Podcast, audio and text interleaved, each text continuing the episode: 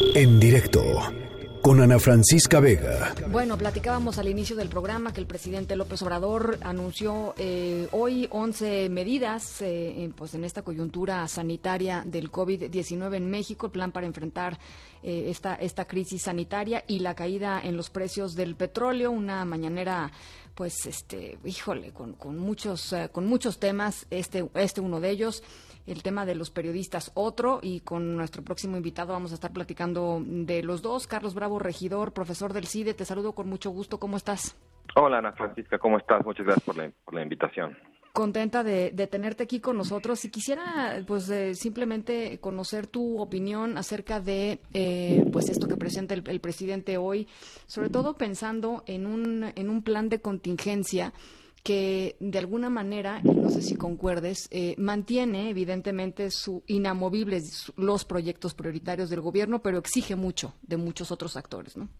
Sí, bueno, mira, o sea, tiene, hay como muchas cosas, ¿no? Eh, una, una de esas eh, que tú mencionas, desde luego, es la cuestión de que, bueno, en de entrada pospone el gasto de gobierno, o elimina gasto de gobierno, ahorita podemos hablar exactamente cómo, pero mantiene algunos, eh, lo que él llama sus proyectos prioritarios, como, bueno, jóvenes construyendo futuro, eh, esta cuestión del apoyo a los pescadores, sembrando vida, los precios de garantía, y bueno, obviamente como sabemos las obras de Dos Bocas, el Tren Maya, eh, Santa Lucía y este bueno la rehabilitación de otras refinerías existentes no eso digamos la señal es muy clara eh, y además creo que es perfectamente congruente con pues con el librito de texto de alguna manera que el presidente sigue que es eh, pues voy derecho y no me quito no y digamos que la realidad cambie no hace que el presidente cambie sus prioridades no en todo el planeta está ocurriendo que bueno el impacto del coronavirus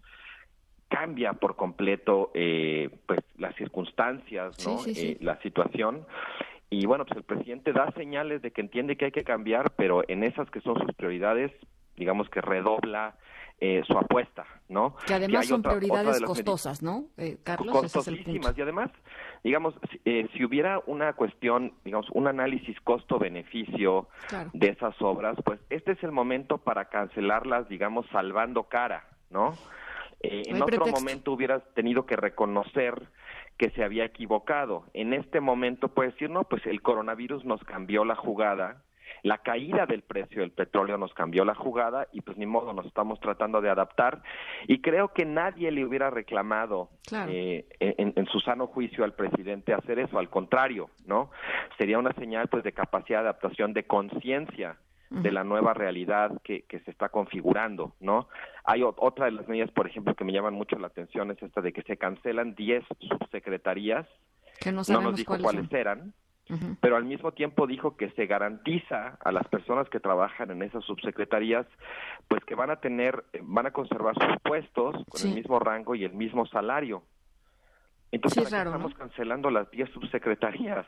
Sí. ¿No? O sea, como esas personas entonces, pues, ¿qué, qué van a hacer? ¿Qué estaban haciendo? Ahí, Exacto. podemos ir una por una, ¿no? Pero eh, hay una consideración que a mí me parece como general respecto a, todo lo que tiene que ver con recortes. Bueno, sí, hay otra que hay que mencionar definitivamente porque realmente constituye, eh, creo, un acto de, de, profundo eh, maltrato para la burocracia, que es eh, reducir el salario de funcionarios de subdirector para arriba en un 25% y además decir que no va a haber aguinaldos. Eh, en eso el presidente está haciendo exactamente lo que le pide a los empresarios que no hagan. Exacto. ¿No? Eh, digo, además del detalle de que es ilegal, ¿no? Porque pues, los aguinaldos son un derecho laboral. Eh, entonces, pues sí, el mensaje realmente es, es, eh, es muy, hijo, hasta me cuesta trabajo encontrar la palabra, ¿sabes? Es muy eh, inconsistente, vamos a decir. Ahora, más allá de cada una de las medidas, a mí lo que me, me sorprende mucho es en términos del funcionamiento del gobierno, la nula consideración en términos de operatividad. El presidente también habla de recortar el gasto eh, operativo en más de 50%, eh, pues es como a rajatabla, ¿no? Y, hay una pregunta de, oye, ¿y el gobierno puede funcionar si tú le recortas de la noche a la mañana el 50% de, del del gasto operativo? ¿Cómo? Y bueno, y además, eh, eh, por ahí, por ahí lo, lo leía eh, esta mañana, no nada más la pregunta de si puede funcionar, al revés, ¿no? justamente en tiempos de crisis es cuando el Estado, y es lo que estamos viendo por todo el mundo, el Estado se hace más presente, el Estado se hace más robusto, ¿no? Para poder responder adecuadamente a, las necesidades que son crecientes, que son más y que son urgentes, ¿no? No pueden ser, no se pueden aplazar, es un, es un estado de, pues sí, de emergencia sanitaria y, o crisis económica. Entonces, al revés, ¿no? Por supuesto, sí, digamos, ante tanta incertidumbre, pues uno de nuestros mayores instrumentos es justamente el Estado, ¿no? Eh, y lo que nos está recetando el presidente López Obrador, pues es lo contrario, es menos Estado, ¿no? O sea, sí. sí, me parece que al final, además de los altísimos costos eh, que va a tener para, para nuestro país, tanto la crisis sanitaria como la crisis económica, vamos a tener, digamos, una capa agregada de costos que es el costo de lo, lo absurdas que son las medidas que está tomando el gobierno para supuestamente hacerle frente a esas crisis. Oye, Carlos, eh, finalmente te quería preguntar sobre el tema de, los periodistas. Otra vez eh, el, presidente usó la tribuna, la, gran tribuna presidencial, para irse con todo contra el gremio periodístico, contra periodistas en particular, pero en general habló muy mal otra vez, ¿no? De, la gente que hace su trabajo. Ahí hubo un par de reporteros que, que lo cuestionaron duro también, pero pues parece ser que esto ya es como la recurrencia, ¿no? En los momentos en donde las cosas están saliendo mal, el presidente saca, saca este tema que es uno de sus favoritos y, se va con todo. Pues mira, que creo que es, que es ya como una vieja receta también de, su libro de texto, eh, cuando el mensajero trae malas noticias, atacar al mensajero, ¿no?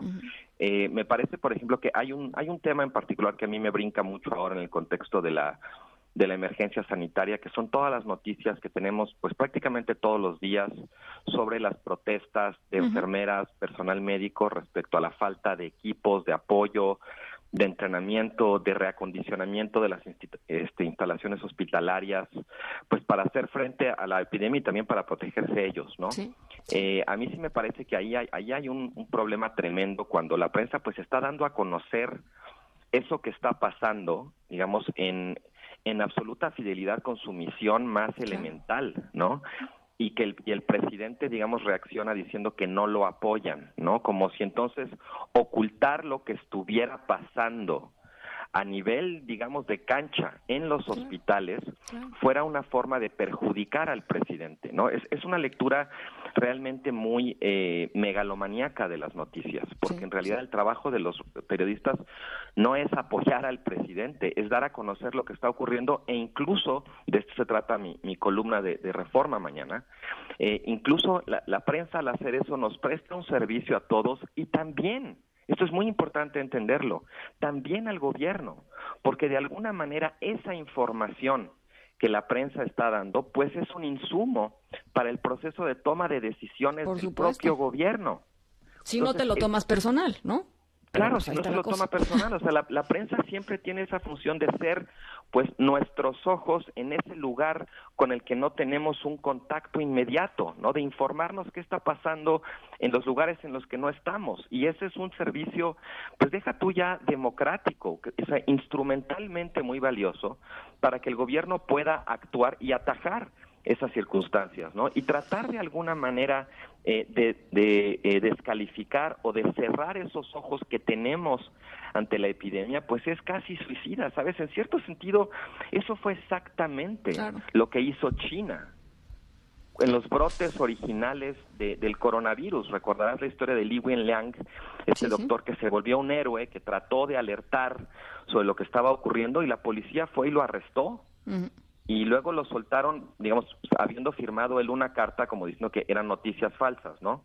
Y bueno, pues este poco tiempo después Li, Li Wenliang se contagió y murió. Murió. pero China tuvo casi un mes para poder hacer mucho más de lo que hizo y en lugar de reaccionar a esa información que eran ciudadanos finalmente simplemente sonando la alarma, China reaccionó exactamente así, tomándoselo como si fuera un ataque de una disidencia intolerable, ¿no? Entonces sí, me, parece un gesto eh, profundamente autoritario y profundamente ineficiente en términos de la capacidad de reacción y de operación del propio gobierno, ¿no? Bueno, pues ahí está. Tenía muchas ganas de platicar contigo. Podría seguir platicando mucho más, pero se nos acaba el tiempo. encantan las buenas noticias, ¿verdad? pero mañana leemos con, con, mucho, con mucho gusto y con mucha atención tu, tu columna, Carlos. Te mando un abrazo. Igualmente, Ana Francisca, que estés muy bien. En directo con Ana Francisca Vega.